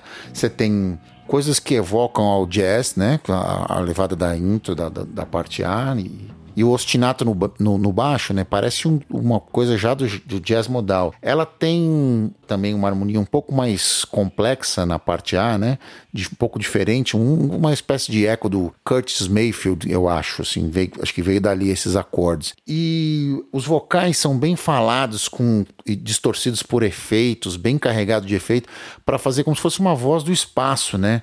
Como se fosse um alienígena cantando aquela música, né? No solo, ele volta para aquele velho 1-4 que era o seu, seu lugar de, de conforto, né? Mas ele usa é, um, uma- um recurso que ele não tinha usado até aí, que era aquela, aquele recurso da melodia oitavada, ainda oitavada com, com execução no instrumento, lá o Wes Montgomery, que ia fazer muito sucesso depois também com George Benson, né?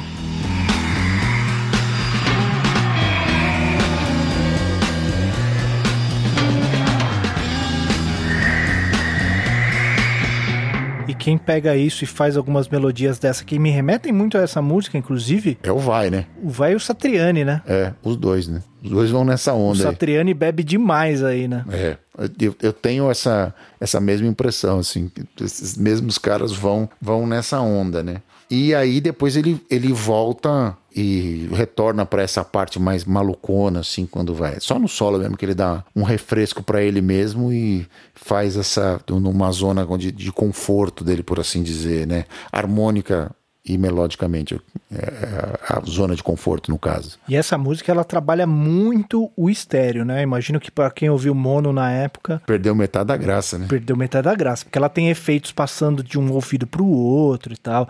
Ela vai brincando com o estéreo, essas vozes vão indo de um lado, de o outro e tal. É um negócio muito legal. E a letra dela é falada mesmo, né? Ela não tem não tem um- ela não é cantada.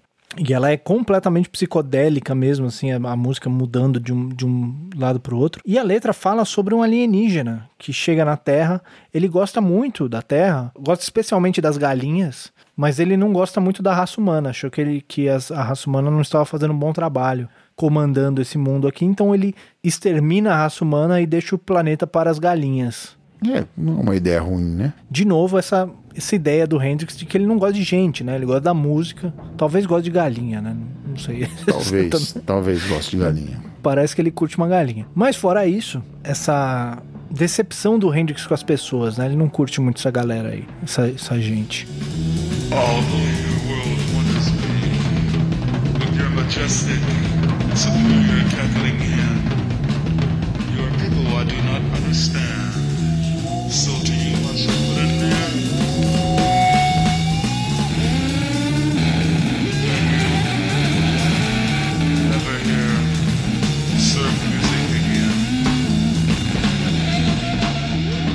Muito bem, vamos em frente? Vamos lá. Então vamos pra Foxy Lady.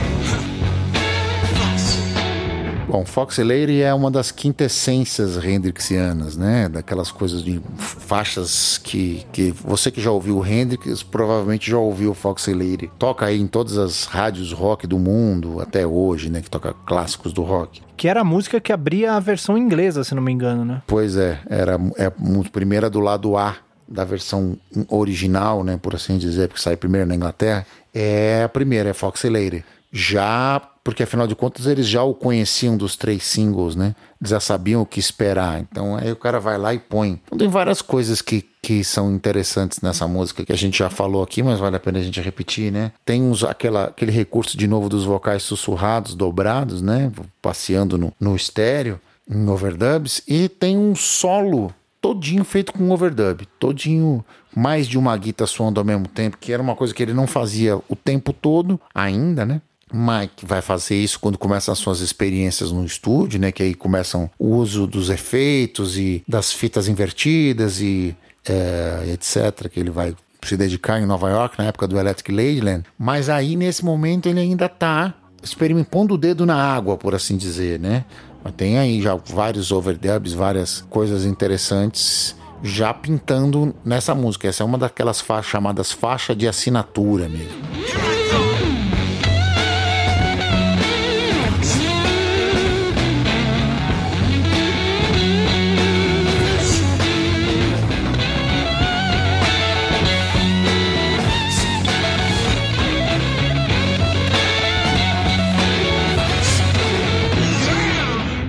Mas é uma música mais um, um rock, né? Um rock. Acho que até por isso ela fez mais sucesso, né? É meio Ela é mais palatável, né? mais palatável. É menos doidona, né? É, exatamente, né? E é uma música sobre Uma senhora, né? uma garota bonita, pela qual o Hendrix se sente atraído, né? Não tem muito. É, diz, diz a, a lenda que ele fez para uma senhora com quem ele teve um relacionamento. Alguns dizem que uma moça dos Panteras Negras, outros dizem que uma socialite inglesa, É isso ou alguma coisa de- dentro desse espectro, né? que pode abranger quase tudo, né? Quase tudo, né?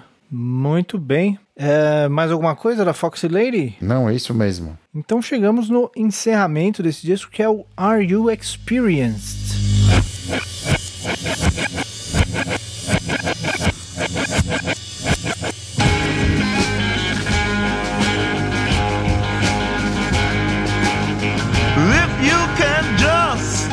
Get your uh, mind together, uh, then come on across to me. We'll hold hands and then we'll watch the sunrise. Bom, a faixa título desse disco, ela tem diversas características interessantes. Primeira delas é a melodia, ela é toda blues based mesmo, parece uma melodia de um velho blues. Só que a maneira como ele está tocando, por exemplo, o riff também é um, um riff que evoca a tradição da canção uh, blues based americana, estadunidense. Só que a maneira como ela é apresentada, como está mixada, como o groove está construído com aparentes scratches, né, que foram ser usados depois pelo hip hop, mas não são scratches na realidade, eles não tem ninguém raspando o disco ali. São efeitos de estúdio que depois vão ser utilizados dessa forma pelo pessoal do, do, do, do hip hop, com caras que levaram isso a, a uma forma de arte absurda, como Run DMC e África Me Bambaataa. parece muito scratch de palheta isso. Pois é, Que, de novo, remete ao Van Halen, né? também. Usava demais também.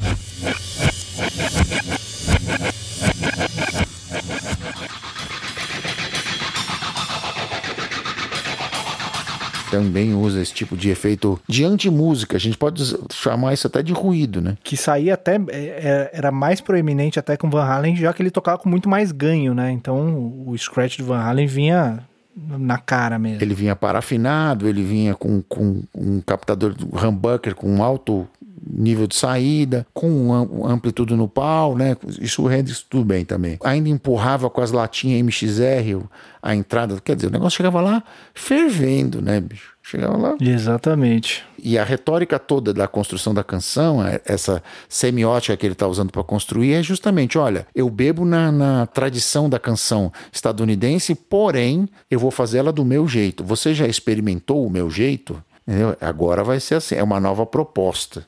É isso aí. O, a gente pode entender isso daí também como uma, uma referência a drogas, né? Você já experimentou? Porque tem mundos, mundos diferentes, onde acontece umas, umas coisas malucas e tal, né? Ser, você já experimentou isso daqui? Que eu já experimentei, eu achei legal, né? Mas a gente pode pensar nisso como ele falando da própria música dele mesmo. Então é isso, esse foi o Aerial Experience. Então a gente fecha aqui. E aí, Daniel, algumas palavras de encerramento desse disco aqui? Bom, é, depois disso, o Hendrix vira o maior guitarrista do, do mundo no momento, né? Ah, Para algumas pessoas ainda o é. Ele grava mais três discos, barbariza nos festivais da Ilha de White, no Woodstock, etc., fazendo performances antológicas. Ele entra depois para o malfadado Clube dos 27, né? Ele falece em circunstâncias ainda não esclarecidas até hoje. Muitas pessoas apontam para suicídio, outras pessoas apontam para homicídio, algumas pessoas apontam para um acidente. E ele deixa um legado e sempre a questão: onde, o que será que ele estaria fazendo nos próximos anos? Se ele teve ali de carreira reconhecida menos de cinco anos, o que ele estaria fazendo 20, 30 anos depois? Para onde ele teria levado a sua música? Infelizmente, a gente não vai ter essa resposta. A gente fica aí com os, os quatro discos oficiais e os outros tantos lançamentos póstumos e toda a influência que ele deixou posterior, tanto na maneira de se tocar guitarra, de construir os riffs, de usar os equipamentos, pedais, amplificadores e o próprio estúdio como um, um, instrumento musical. Fica aí o legado. Todo mundo depois dele que a gente disse aqui, todos os Guitar Heroes, Malmsteen, Vai, Van Halen, Joe Satriani e todos os outros bebem desta direta fonte. Hendrix é um realmente um divisor de água, um raio, um furacão, uma força da natureza que aconteceu no mundo da música e no rock por consequência. É isso aí. A não ser que você seja um guitarrista de rockabilly, qualquer outro tipo de rock que você toque hoje, com certeza tem um pouquinho de Hendrix ali, né? E ele, ele tem algumas entrevistas onde ele fala que ele estava pensando em fazer coisas audiovisuais, fazer umas obras maiores, com mais músicos, juntar com cinema e tal. Né? A gente não sabe até onde isso sairia do papel, onde, onde isso era né, loucura do cara que tá viajando em cima de possibilidades que iam se abrindo, uma vez que ele estava realmente ficando muito famoso e estava podendo fazer muita coisa ali, né, nessa época. Mas o que a, gente, a, única coisa que a gente consegue saber é o que ele fez, né? E o que ele fez já revolucionou o mundo da música para sempre, né? Nunca mais apareceu um guitarrista de rock que não tivesse alguma influência dele. Exatamente. Muito bem, encerramos aqui então, entregamos mais um? Mais um entregue.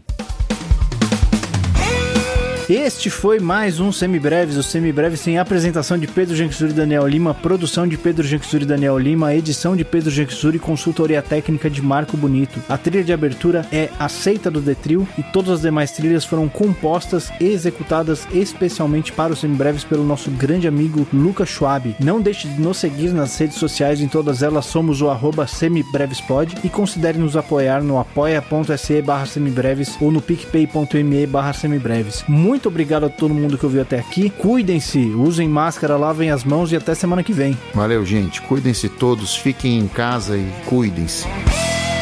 Principalmente. Um abraço a todos.